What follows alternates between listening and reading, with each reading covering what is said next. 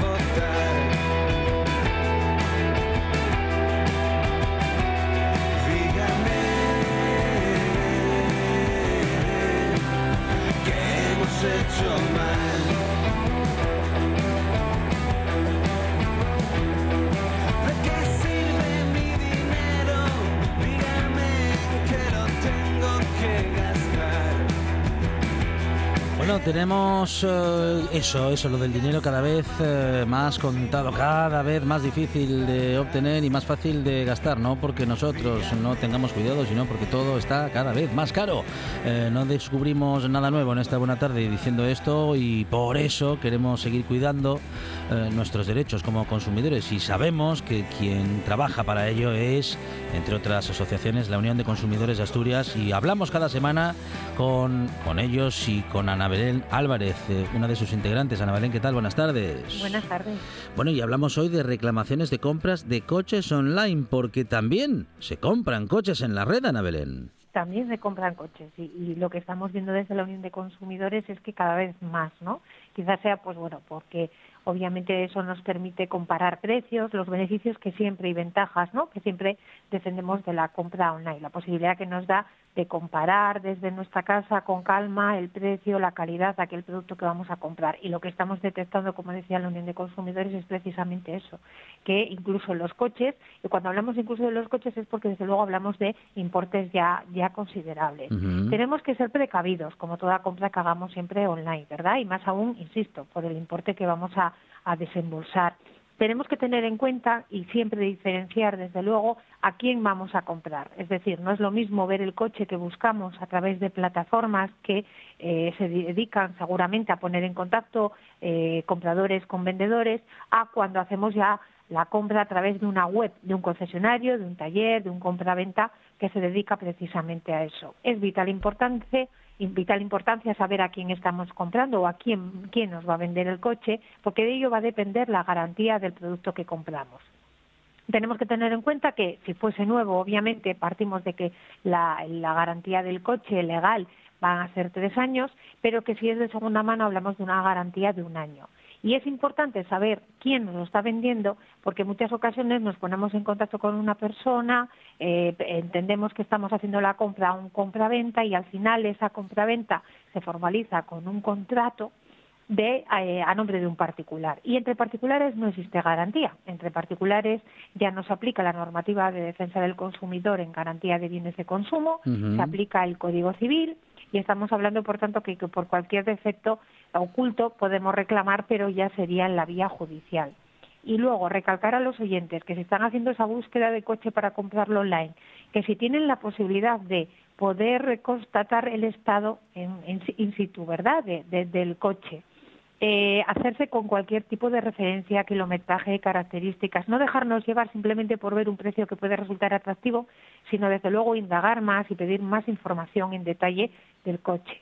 Por poner un ejemplo, pues una de las últimas consultas que se han puesto en contacto con nosotros, una persona había hecho una compra online de un coche por el que abonó 23.000 euros. Y cuando llegó el coche, desde luego el coche ya empezaba a dar señales con los distintos testigos y por tanto ya estaba empezando a dar problemas. Insistimos, saber dónde estamos comprando, porque es un desembolso económico considerable, y a partir de ahí indagar y pedir todos los detalles y toda la información siempre previa, previa a la, desde luego, a la, a la compra. Y cuando hablamos de indagar, sobre todo también buscar esos comentarios que a veces nos pueden servir, en relación a quién nos puede, a qué empresa nos está vendiendo el coche y a partir de ahí saber que como cualquier compra online vamos a tener un plazo de desistimiento de 14 días.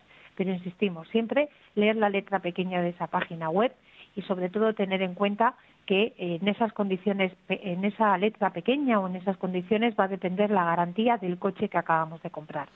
Bueno, ver, eh, ver y mirar muy bien eh, aquella página, ese perfil que estamos viendo, ver opiniones de compradores y compradoras que antes que nosotros lo hayan hecho. Bueno, esto, esto, esta es la información que tenemos eh, cuando compramos online y es de la que a la que tenemos que prestar atención, Ana Belén. Claro, y luego sí que es verdad que hay páginas que incluso ofrecen la posibilidad de, mm, bueno, de, que enviar un perito o a una persona experta y que pueda revisar el coche e incluso esa condición luego la incluyen en el contrato. Desde luego, entiendo que eh, sería una a tener en cuenta, ¿no? La posibilidad de que un experto de nuestra parte pueda analizar y pueda ver lo que tenga, obviamente, ese, ese coche o ese automóvil que estamos comprando cerciorarnos siempre que tenga un domicilio social donde poder dirigirme en el caso de tener que hacerles cualquier tipo de requerimiento. Siempre hay que pensar que va a haber una garantía y estamos hablando de que esa garantía vamos a tener que reclamarla, no solamente a través de un teléfono, de un correspondiente eh, correo electrónico, sino, insistimos, un domicilio, una dirección a la cual, llegado el momento, si tenemos que hacerlo, pues enviarles la correspondiente notificación mediante burofax o carta certificada. Bueno, tenemos que observar, como decíamos, con mucha atención em, las condiciones, también en qué condiciones eh, está el automóvil, qué tipo de recaudos debiéramos de tomar, qué tipo de imágenes, eh, qué tipo de captura de pantalla tendríamos que obtener para, bueno, en fin, para tener toda la documentación. Hombre, luego si sale todo bien, pues ningún problema, se guarda y ahí queda, pero en caso de que hubiese cosas que reclamar, ¿qué debiéramos de no perder de vista, Ana Belén? Durante el proceso? Pues como bien dices, ¿no? Cualquier pantallazo de cualquier foto, desde que se vea al, al, detalle pues el estado del mismo, incluso ya hay webs que lo que hacen ya no es solamente fotos, sino incluso un vídeo, ¿verdad? Pues eso también.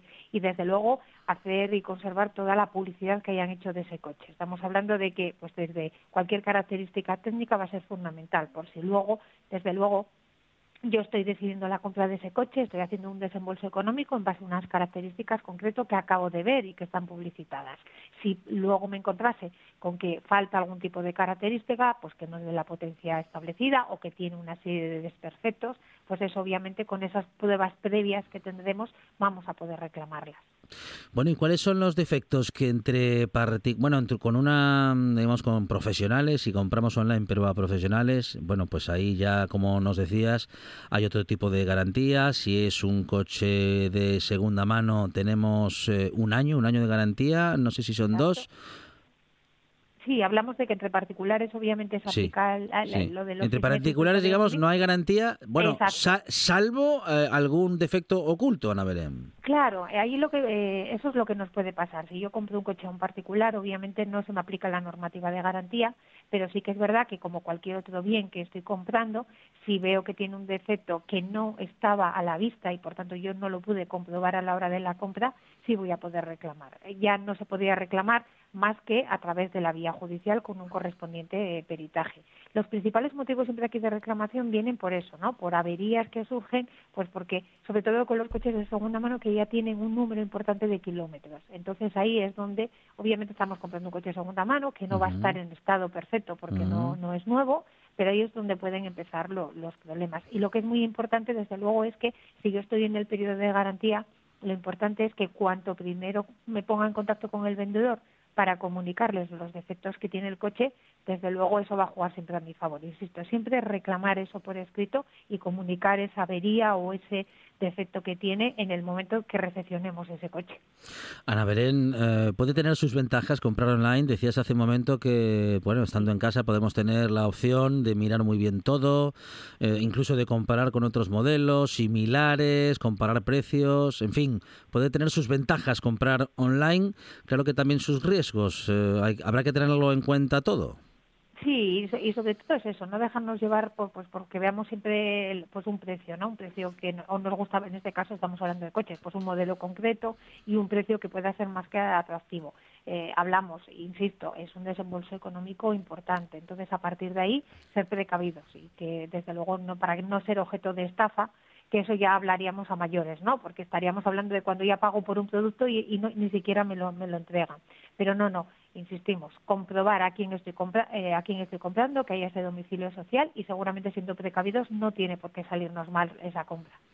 Bueno, Ana Belén, eh, hace algún tiempo cuando empezábamos con esta sección y casi casi que con este espacio de la buena tarde, esto de las compras online era algo que incluso comenzamos a describir eh, contigo como algo que empezaba a crecer y hoy en día se compran incluso coches. Exacto, sí, sí, desde luego lo que está claro es que vamos a una situación donde ya se compra prácticamente todo. Y es verdad que desde la Unión de Consumidores en las últimas fechas eh, sí que estamos viendo que, y claro, a nosotros nos llegan los casos, por decirlo así, que tienen algún problema, porque nos llaman para hacer una consulta, pero desde luego estamos viendo que es un mercado que quizás, pues, por lo caro que están los coches, ¿no? O los coches nuevos, o porque incluso no hay competencia y son precios elevados, pues ha surgido pues el mercado de segunda mano y donde se mueve mucho, por lo que hemos visto a tenor de esas consultas, es en, a través de la página web.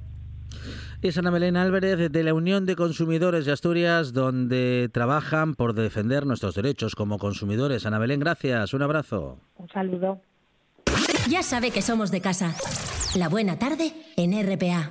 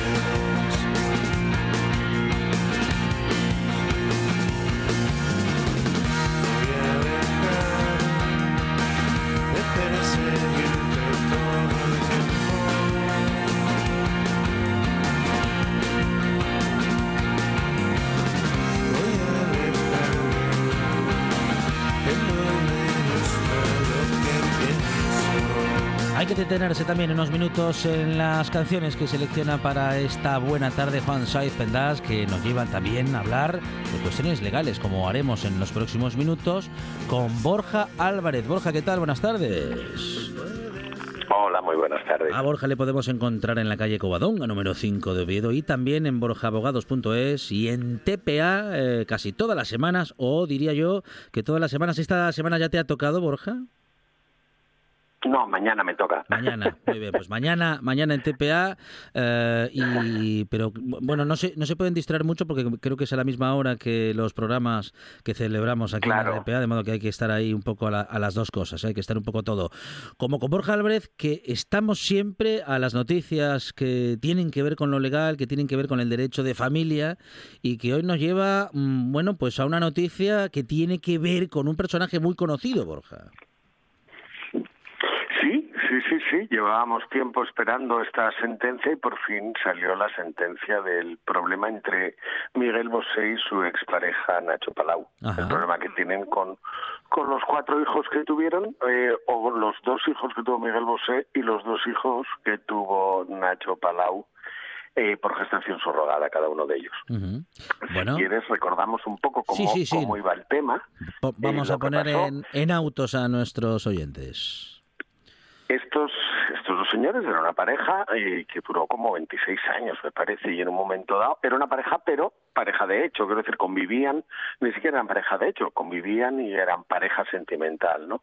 Y en un momento dado, dado ambos, eh, bueno, se trasladaron a Panamá a vivir y decidieron tener hijos por gestación subrogada, la famosa y cada vez más de moda gestación subrogada acudieron a California, a una clínica de estas donde tienen unas señoras que alquilan sus vientres y decidieron alquilar cada uno a una señora. Hmm. Con lo cual, eh, Miguel Bosé tuvo dos hijos biológicos, porque el material genético lo aportó él, con una señora, y eh, el otro, su pareja, Nacho Palau, tuvo otros dos gemelos con otra señora, el cual aportó su material genético. Se llevan siete meses de diferencia entre mm, los, mm. los dos pares, ¿no? Tienen los hijos y empiezan a convivir juntos con sus hijos, forman una familia feliz con cuatro hijos, una pareja con cuatro hijos. Pero en un momento dado el amor se termina. Se rompe el amor, se rompe la relación y por lo visto, bueno, esto ya es un poco de cotilleo, eh, Miguel Bosé propone deja aquí a los críos y vete tú, y él dice, no, no, es que yo quiero ver a los críos también, con lo cual al final, como cada uno hizo una gestación subrogada con su material genético y era tenía dos hijos biológicos, Miguel Bosé quedó con su pareja de hijos biológicos en Panamá, que creo que se trasladó a México luego, y Nacho Palau se vino a Valencia con su pareja de hijos biológicos. Sí es cierto que en aquel momento sí que hicieron un acuerdo, bueno, que si había unas visitas y tal, pero las relaciones lógicamente fueron a peor, ¿no? ¿Qué pasa? Que de repente el señor que está en Valencia, Nacho Palau, dice, oye, perdona, yo tenía cuatro hijos, que eran hermanos los cuatro, y ahora tengo dos. Y encima estos dos tienen, no, no tienen una relación de hermanos con sus otros dos hermanos, ¿no? De alguna manera hemos roto una familia, aquella familia que teníamos. Ni yo soy padre, ni ellos son hermanos. Y además, eh, resulta que si nuestro plan de vida era tener cuatro hijos y ahora tenemos dos y dos, mis dos hijos económicamente están perjudicados frente a los otros dos. Hay una diferencia de nivel de vida abismal con lo cual mis hijos quedan perjudicados frente a mis, mis dice él, otros dos hijos. Y ahí comienza la batalla, la batalla legal. Acuden a, a este acude en Valencia a un abogado de familia muy bueno, yo lo conozco, y decide iniciar una demanda. Una demanda en la cual demanda a Miguel Bosé, demanda la afiliación, es decir, dice que quiere que se declare que él es padre de los dos hijos que están en, en, el extranjero con Miguel Bosé y que Miguel Bosé es padre de los dos hijos que conviven con él en España. Que eh, la ruptura no acaba con esa relación de padres.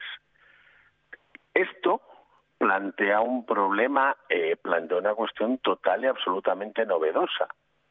Eh, novedosa, bueno, igual hay alguna cuestión en la que se apoya. Ya te digo que este abogado es muy bueno y, y busca unos razonamientos muy buenos. Pero la historia es, mm, yo tengo una intención de formar una familia. Yo soy padre, por mi relación, soy padre de aquellos dos niños y Miguel Bosé, por la relación que teníamos, es padre de estos dos niños. Con lo cual, por esa situación relacional, es una, es, es una paternidad de hecho y esa paternidad de hecho tiene que ser reconocida judicialmente porque, además, esto beneficia el interés del menor. Volvemos a traer a colación el interés del menor, porque a mis hijos les interesa relacionarse como hermanos y además necesitamos igualarlos económicamente para que no haya dos hermanos que vivan eh, peor que otros dos. No sé si me estás siguiendo porque esto se empieza a complicar. No, no, no, te voy, te voy siguiendo. Desde luego, los que se, los que iban a tener una situación económica mejor eran los que quedaban viviendo con Miguel Bosé y los otros dos, bueno, pues por razones obvias, eh, un padre con una capacidad económica menor, eh, bueno, pues iban a vivir de otra forma y, eh, claro, hasta no hace mucho eran todos integrantes de la misma familia y tenían todos, la, bueno, pues los mismos derechos y, ¿qué diría yo?, las mismas condiciones de vida. Claro, eh, eh, realmente lo que se está hablando es de una, o sea, se pide una, una paternidad, que se reconozca una filiación, una paternidad cruzada, mm, mm. ¿eh? Eh, de, los dos padres con los cuatro hijos claro que no podía que no podía de Estado. claro no podía ser de padres claro claro claro claro porque no podía ser eso de que yo soy padre de, yo soy padre de ellos dos y tú de estos otros dos y, y ya está claro las cosas no podían quedar así exactamente por una cuestión de posesión de Estado. Apela al artículo 131 del Código Civil como legitimación la posesión de Estado. Soy padre porque hasta ahora vine ejerciendo como tal. El juzgado de primera instancia eh, no reconoce esta cuestión, eh, dice que no hay una, una situación de posesión de Estado y dice que además que el interés de los menores eh, no se puede utilizar por las partes para hacer un fraude de ley. ¿Vale?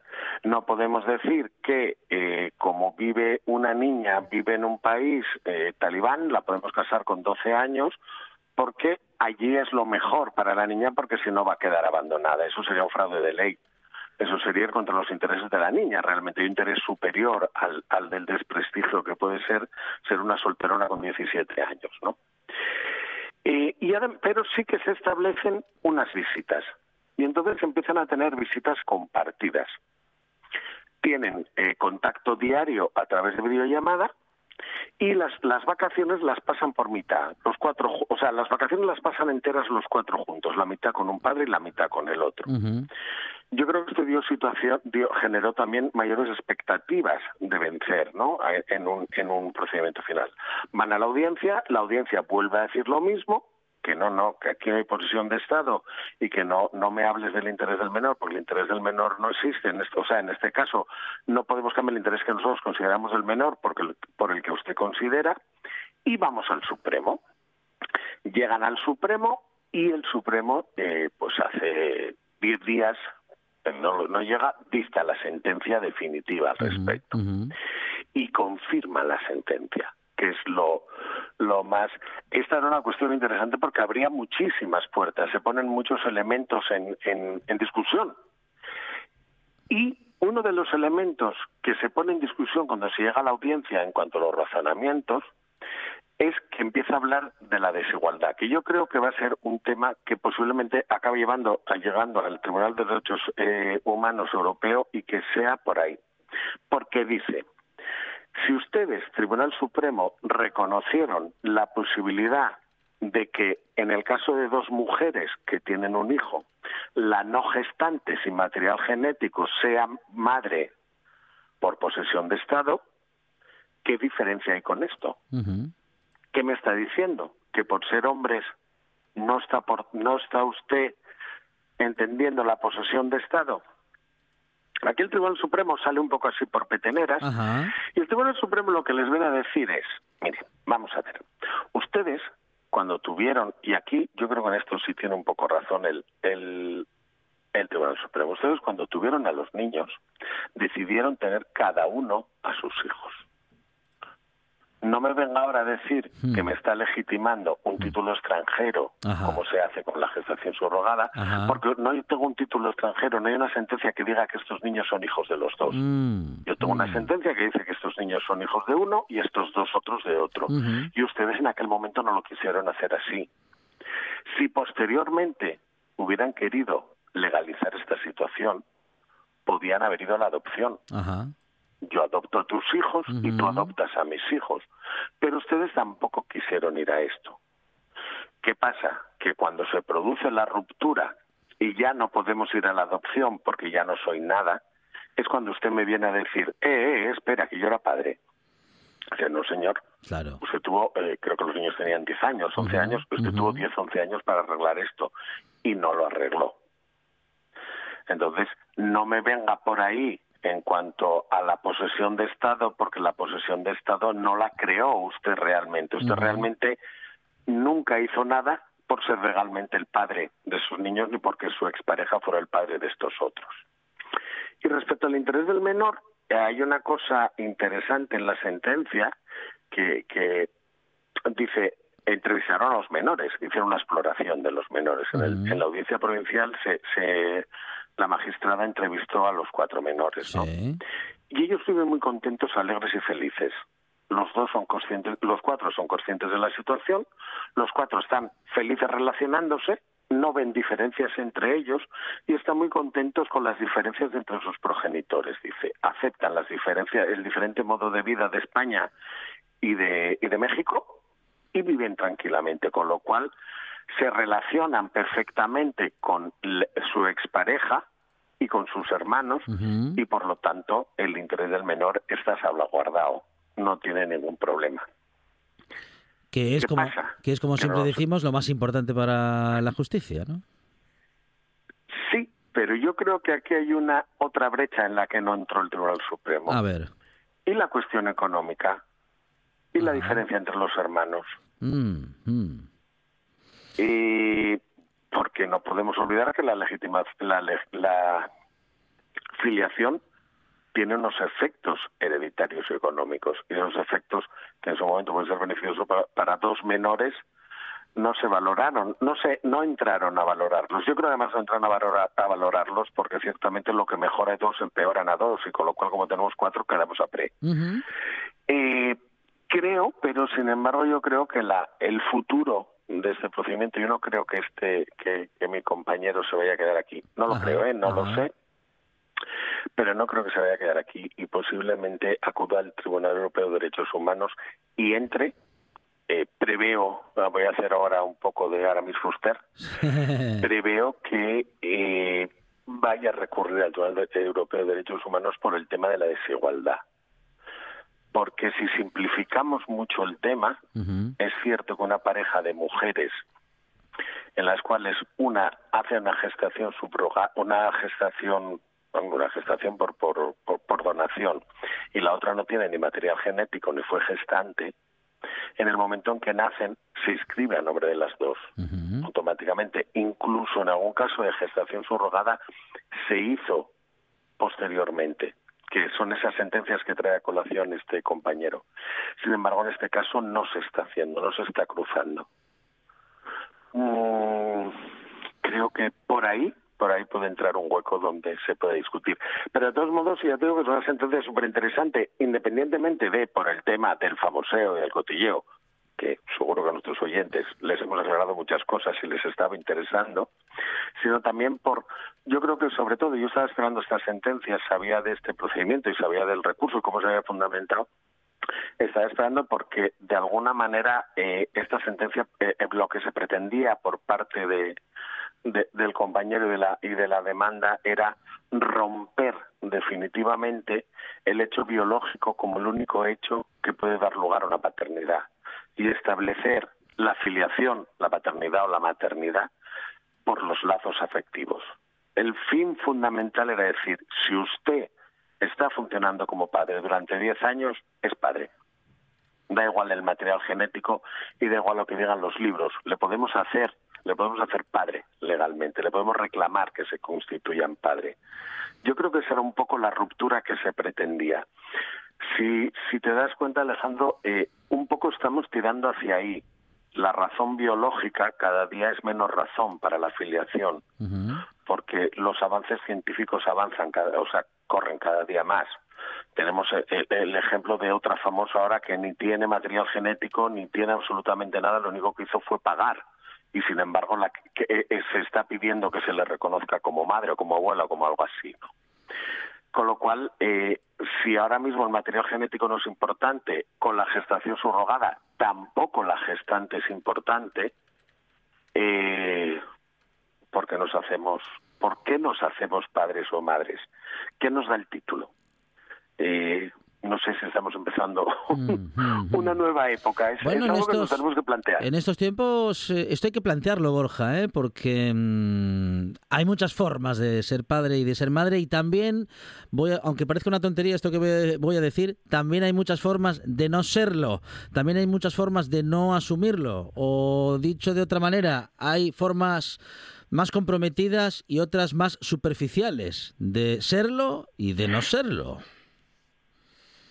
Claro, y además hay otra, hay otra, hay otra cuestión que aquí nos está, que no acabamos de valorar nunca, como sociedad nunca valoramos. Valoramos siempre la paternidad, la maternidad, la, la, la progenitura como, como un derecho, ¿vale? Un poco como un deber, pero como un derecho. Pero nunca enfocamos desde el otro lado. Quiero decir, si tú, tú tienes derecho a ser o no ser padre, eh, pero tus hijos tienen derecho a ser o no ser hijos. No sé si me entiendes. Eh, estamos siempre enfocando, eh, reclama la paternidad, niega la paternidad, la maternidad no se puede negar porque nace, ¿no? Pero bueno, estamos siempre en ese aspecto. Pero tú ahora dale la vuelta. Y tenemos, en este caso concreto, tenemos cuatro niños, vamos a poner dos, que tuvieron durante diez años dos padres y ahora tienen uno no tienen derecho a pedir que el otro sea su padre también. Porque realmente Nacho Palau está metiendo la demanda por sus hijos, no los mete por él. Es decir, no es una cuestión personal de él, es una cuestión de sus hijos. Está defendiendo los derechos de sus hijos. Eh, ¿Podemos obligar a que ese compromiso durante 10 años se prorrogue en el tiempo y seas padre para siempre? Eh, se abren eh, muchas cuestiones eh, no sé si éticas o, filosóficas o de pensamiento, pero que, que acaban que te acaban teniendo que tener respuesta jurídica porque tenemos que regular y, tenemos que, que de alguna manera eh, atender a esos derechos de los menores a que ese señor, yo lo llamaba papá durante 10 años y porque ahora no lo es. Interesantísimo todo el planteamiento y todas las preguntas que quedan encima de la mesa con Borja Álvarez, que hoy nos ha traído, bueno, pues con la excusa de un caso famoso, muchos planteamientos jurídicos, como digo, muy interesantes, que en parte han encontrado respuesta jurídica, pero que probablemente eh, continúen buscando más y que a pesar de tener ya una, bueno, pues eso, una sentencia, una respuesta, pues siguen quedando muchas preguntas y son muchas las respuestas pendientes, Borja. Sí, sí, sí, realmente esto siempre pasa, y yo creo que en este en este caso eh, no lo sé, no lo sé porque no no fui capaz, de, no, o sea, no no sé muy bien el pensamiento de los magistrados todavía por dónde fueron, pero creo que hubo mm, que hubo un poco de miedo, o sea, yo leo la sentencia y veo un poco de miedo en el Tribunal Supremo a romper de esa manera con el vínculo biológico como como único vínculo de paternidad. Yo veo un poco de miedo porque ciertamente en el caso que yo yo no creí que se fueran a atrever, creí que creí que iba a salir por aquí, ¿no? Pero en el caso de que avanzaran en otro lado, es, creo que supondría una revolución muy importante. Creo que supondría un cambio jurídico completo en cuanto a la consideración de la paternidad como, como hecho biológico, hecho legal o hecho afectivo sería yo creo que sería el cambio que no se atrevieron a hacer y no sé, me da la sensación, yo tal y como conozco a este compañero por algunas charlas que fui de él y algunas intervenciones que escuché de él en algún congreso, no sé cómo me da la sensación de que no va a parar aquí. No lo sé. Bueno, pues... a mí me gustaría que siguiera. Seguiremos, seguiremos pendiente de esa gestión que seguro que Borja Álvarez también sigue muy de cerca y que seguramente también tendremos la oportunidad de contar en esta buena tarde porque el planteamiento jurídicamente hablando es muy interesante y con Borja Álvarez es de lo que hablamos cada semana. Borja, gracias. Un abrazo. Gracias a vosotros. Un abrazo. Hasta luego.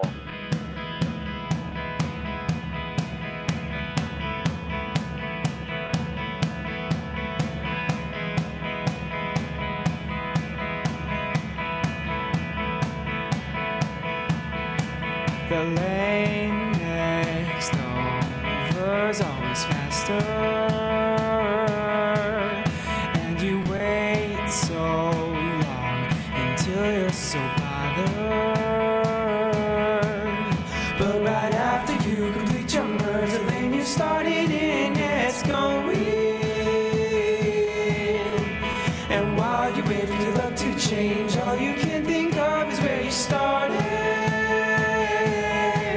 buena tarde con Alejandro Fonseca. Y ahora vamos a contar con las grandes canciones seleccionadas por Juan Sáez Pendas en esta buena tarde la historia de un hórreo, el hórreo de Amieva, que nos cuenta el arquitecto y también responsable de la reconstrucción de este hórreo, Juan Pedralles. Juan, ¿qué tal? Buenas tardes. Eh, hola, buenas tardes. Bueno, Juan, bienvenido a esta buena tarde. ¿Por, qué hablamos de un hórreo histórico? ¿Por qué hablamos del hórreo de Amieva? Y muchos ya sabéis de qué estamos hablando. Bueno, sí, y un hórreo histórico, realmente hay un hórreo de finales del siglo XVII y un hórreo de seis pegollos, o sea, de dos crujíes, eh, un hórreo muy, muy, muy, entre comillas, normal en todo el Oriente, porque como el hórreo de este horro hay, hay probablemente casi casi cientos, pero y es singular por un tema histórico, es que tiene, digamos, grafitis de cuando la francesada.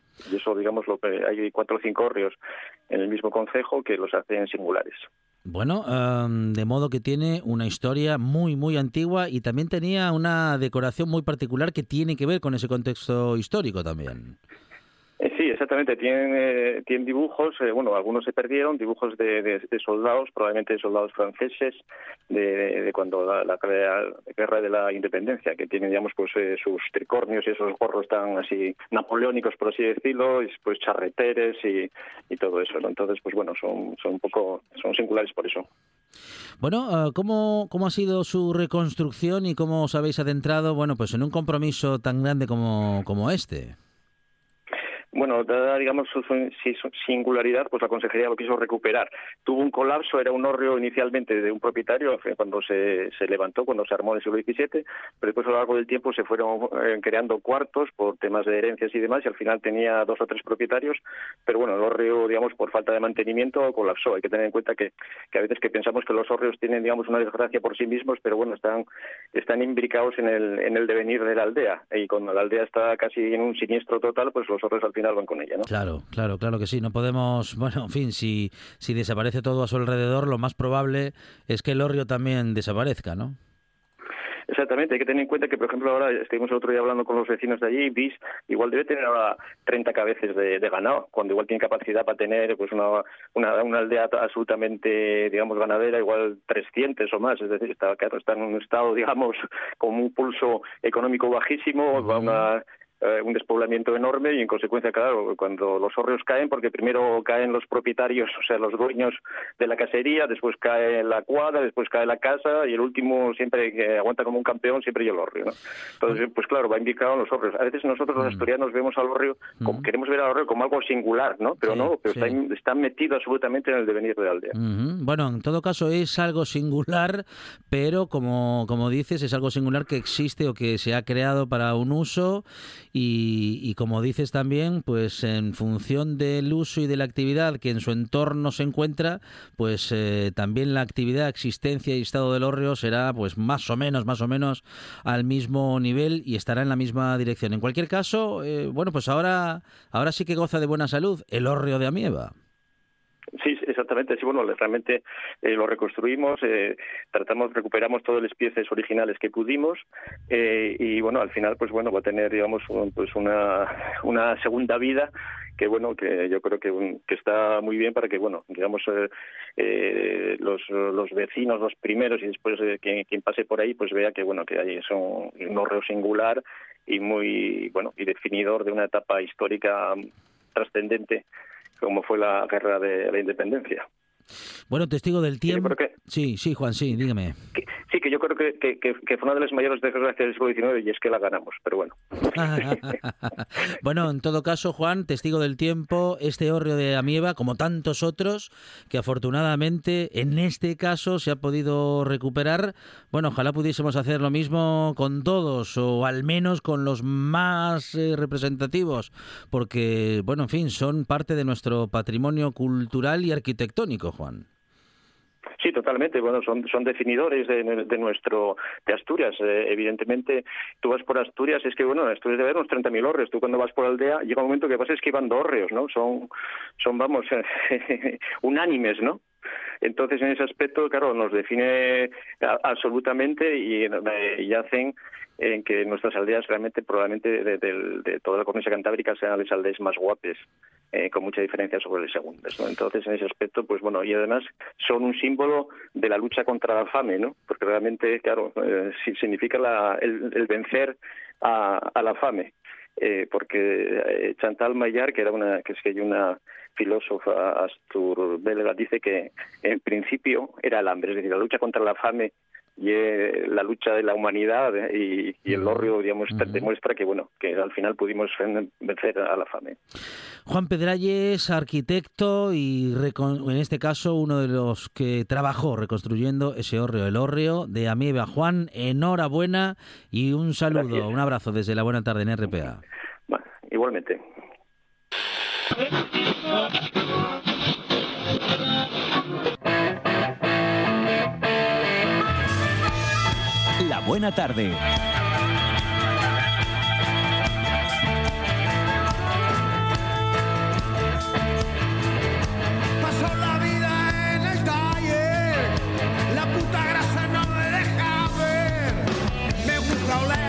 Babulina y lavarme la piel con gasolina. Bueno, unos minutos de automóviles y luego también unos minutos de curiosas curiosidades. Empezamos con Rafa Martínez. Rafa, ¿qué tal? Buenas tardes. Hola, buenas tardes, Alejandro. Bueno, una carburopedia voy un poco relámpago, ¿eh? que tenemos poquito tiempo, eh, Rafa. Bueno, no te preocupes. Pero bueno, eh, hacemos, bueno, primera parte de, uno de los de los que de los modelos más queridos. Lo podemos dividir en dos veces. Muy bien. Vale. Eh, bueno, yo te iba a decir yo que, mira, vienes de hablar de un horrio, yo te hablo desde una panera hoy. Ah, muy bien, vale, vale, vale, vale. La sede de la carburoteca es una panera. Ah, Entonces, desde aquí te hablo. Fantástico, fantástico. Bueno, pues vengo a hablar. Eh, a ver, cuando hablamos del cinturón de seguridad, hablábamos de que fue el gesto de altruismo industrial más importante que conozco. Pues hoy casi venimos a hablar de psicopatía industrial porque venimos a hablar de un coche con fama de asesino. A ver, el coche, el pobrecito, no tuvo la culpa, pero es un coche que tuvo un desarrollo un tanto accidentado. A ver. El, coche es el, Ford Pinto. El Ford Pinto era un subcompacto. En Estados Unidos se llamaba así a los coches que aparecieron en los años 60 más pequeños que los compactos. Los compactos americanos en aquella época eran lo que aquí, lo que para aquí, para nosotros era un coche de ministro. El Dodge Dart que teníamos nosotros aquí, el Dodge Dart de toda la vida, era, un eh, o sea, era un compacto americano. Era un coche pequeño de Dodge en Estados Unidos.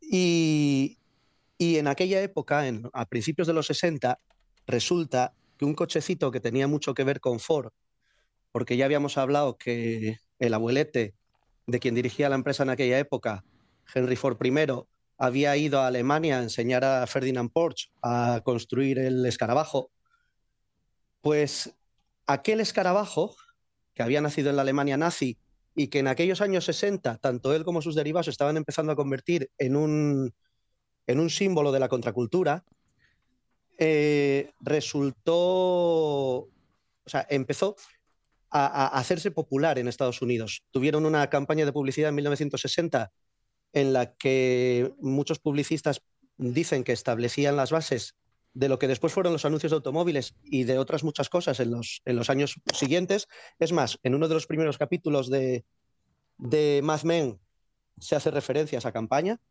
una campaña en la que sale solo la foto del, escarabajo y una palabra pone debajo limón, lemon, y, y describe todas las características de la producción del modelo hablando de la calidad de producción alemana. Eh, bueno, pues ese cochecito valía en torno a 2.000 euros, 2000, perdón, dólares en aquella época, 2.000, 2.500. Y en aquella misma época, mediados de los 60, empezaron a llegar otros coches pequeños, japoneses, como el Toyota Corolla, que también valían en torno a ese precio. Los coches pequeños americanos, aquellos compactos que para nosotros eran enormes, eran coches muy grandes, para, para competir en ese, en ese nicho de mercado, muy grandes y muy caros. Y no existían eh, coches de ese estilo en las mayores marcas americanas de la época. El presidente de Ford en 1967, Bunky Nunes, no estaba de acuerdo con, con participar de ese trocito de pastel, prefería perderlo y seguir fabricando sus coches americanos en condiciones y, y quedarse ahí. Sin embargo, tenía un vicepresidente muy ambicioso que se llamaba Lila Coca, quien también fue en su día eh, responsable de la producción del, primer Ford Mustang. Y Lila Coca apostaba directamente por crear un, modelo de ese estilo, un, coche de en torno a 4 metros 30, con un motor mínimo de 1.600 caballos, con 55, perdón, de 1.600 centímetros cúbicos, con 55 caballos, y les dio una directiva a sus, em, a sus eh, subordinados que decía que tenía que pesar 2.000 libras, que son unos 1.000 kilos, y valer 2.000 dólares. Entonces, eh, una vez que este proyecto estuvo, estuvo en los despachos, Bunky fue, fue, destituido, Lila Coca accedió a la presidencia y, y Henry Ford III y Lila Coca fueron los que dirigieron el proyecto de Ford Pinto desde entonces. Y en esta, eh, en esta parte de la historia nos vamos a quedar en la historia del Ford Pinto, que va a tener segunda parte con Rafa Martínez del Valle en esta Carburopedia. Rafa, muchas gracias, un abrazo. Ya sabes, muchas veces.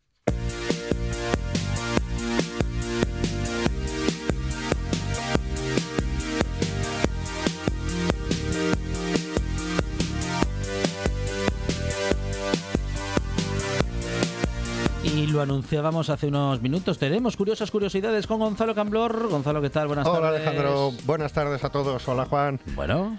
Bueno, pues eh, vamos a arrancar entonces. Claro. Vamos más apurados de tiempo. Eso eh, Hoy os voy a presentar a Aristarco de Samos. Buenas tardes. No, está presentando. Yo saludo primero. Vale, vale, vale. Y luego ya a ver. Encantado. A ver sí. Encantado. Tanto gusto, mucho gusto. Bueno, pues Aristarco. Grande placer. en griego, en griego, ahí ya se complica. Bueno, eh, fue un astrónomo griego. Piacere, piacere, perdón. Un abrazo para todos los amigos y amigas italianos e italianas que en este momento eh, están. Están aterrados por la pronunciación insultando a este presentador, por otra parte, eh, de manera justificada. ¿eh? Sí, con razón. Sí, sí, sí. Pero Bueno, pues como decíamos, nació en el 310 antes de Cristo y murió en el 230. Es un personaje muy curioso porque fue el primero que propuso la teoría del heliocentrismo, es decir, la Tierra gira alrededor del Sol y no al revés. Aunque la única obra que se conserva de él se titula Sobre los tamaños y las distancias del Sol y la Luna, defiende el modelo geocentrista, la Tierra es el centro del universo, en obras posteriores cambió de opinión y dado que sus obras se quemaron en uno de los incendios de la Biblioteca de Alejandría, se conoce su teoría por las referencias que, que hacen de ella otros astrónomos y filósofos, entre ellos Arquímedes. Además fue el primero en decir que la Luna no tenía luz propia, sino que reflejaba el Sol. Recordemos que el modelo eh, geocentrista fue aceptado por todo el mundo hasta que Nicolás Copérnico lo cambió 1700 años después de Aristarco de Samos. Curioso. Muy bien. Vamos con las fobias semanales. Apotemnofobia, miedo a las personas con amputaciones. Chaetofobia, mm. miedo al pelo. Miedo al pelo, miedo, pero lo miedo, lo que se dice miedo. Sí, sí, lo que no sé es al propio o al ajeno. Claro.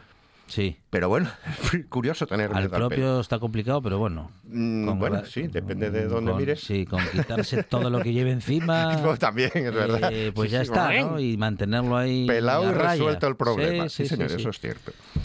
Y uno curiosísimo, sofofobia. Miedo a aprender. Miedo a aprender, vaya. Sofofobia. Bueno. bueno, hay fobias para todo. ¿eh? Pues ciertamente. Sí sí, sí sí, Ya no nos quedan muchas, no te creas. ya se van acabando. Bueno, yo iba a decir que es que iba a decir algo que a lo mejor, claro, ofende a algunos que sí que pueden estar más instruidos, pero bueno, lo de la fobia no, es que pienso pienso en tantos y tantas personas conocidas que están con esos perfiles en redes sociales y que más que muchos, eh, no digo todos, que hay muchos que tienen contenidos muy interesantes, pero luego hay otros que bailan y que no hacen mucho más. Que no es que aporten gran cosa. Que yo también, a mí, en algún caso a mí me gustaría bailar, ¿eh? también, como muchos de ellos, pero no le encuentro un especial interés eh, aquello, ¿no? Pero bueno, en fin. No que, soy tan que muchos de esos igual tienen este miedo, miedo a aprender cosas. Por lo menos lo demuestran, ¿no? vale, vale. Bien visto, sí, señor. No obstante, opino como tú. Yo es que no valgo la pena verme bailar, así que no cuelgo vídeos desde Percal. Desde, desde producción nos envía Adolfo Lombardero eh, la, el miedo a los palíndromos, que es la aibopofobia. Toma. No, aibofobia, aibofobia. Miedo a los palíndromos. Vale, pues me quedan, me quedan pocos ya. Mira, ese no lo tenía. Me quedan pocos ya. Bueno, vamos con una curiosidad. Sí. La última mujer que llevaba por nombre Urraca falleció en 2015, con lo que no hay ninguna mujer que se llame así en España. ¿Es un nombre extinto, o al menos nadie, más ha sido nombrado? Eso es, nadie lo lleva Ninguna otra persona ha sido nombrada. Hay muchos otros. Eh, ya no solo por antiguos, sino por sonoridades más o menos bonitas y tal, que fueron desapareciendo, pero en el caso de Urraca, desde 2015. Lo curioso es que en el registro hay 189 Daenerys, 1168 Arias y 624 Shakiras. Ajá. O sea que también los nombres evolucionan con, el tiempo en ese sentido. Sí, sí, por, así decirlo. Pues sí. sí, se ponen de moda un nombre y todo el mundo de Claro, muy bien. Eh, ahora vamos a una curiosidad. Eh, el 12 de abril de 1961, el mm. astronauta Yuri Gagarin se convirtió en el primer hombre en el espacio. Sí. Hasta ahí todo el mundo sabe. Cuando se acercaba hacia el cohete de lanzamiento, lo llevaban en el autobús, pidió al conductor, oye, para un momento, para un momento, que tengo una urgencia. Paran, se baja del autobús y se pone a orinar en una de las ruedas mm, ¿Ah, del autobús. Dado que su misión fue un éxito, los demás astronautas eh, soviéticos y rusos posteriormente tomaron ese detalle como si fuera un ritual de buena fortuna. Ah, sí. Así que todos los astronautas a partir de ese momento se saltan el protocolo, paran el autobús y orinan en las ruedas para atraer la buena suerte. Pues ya lo sabe, si usted va con un autobús a buscar a un astronauta ruso... que le va a orinar eh, las ruedas, sí, Asúmalo o no vaya a buscarles. no, no corra mucho porque vamos, te va a pillar. Con Gonzalo Camplor, las curiosas curiosidades son siempre la última historia de nuestros jueves en esta buena tarde Gonzalo, muchas gracias. Siempre a vosotros. Final de programa, tenemos las noticias de las seis ya preparadas por todo el equipo informativo de RPA, tras lo cual Arancha Nieto recorre el territorio en el directo Asturias. Y nosotros regresamos mañana aquí a RPA, porque mañana a partir de las 4 tendremos más buena tarde y más radio.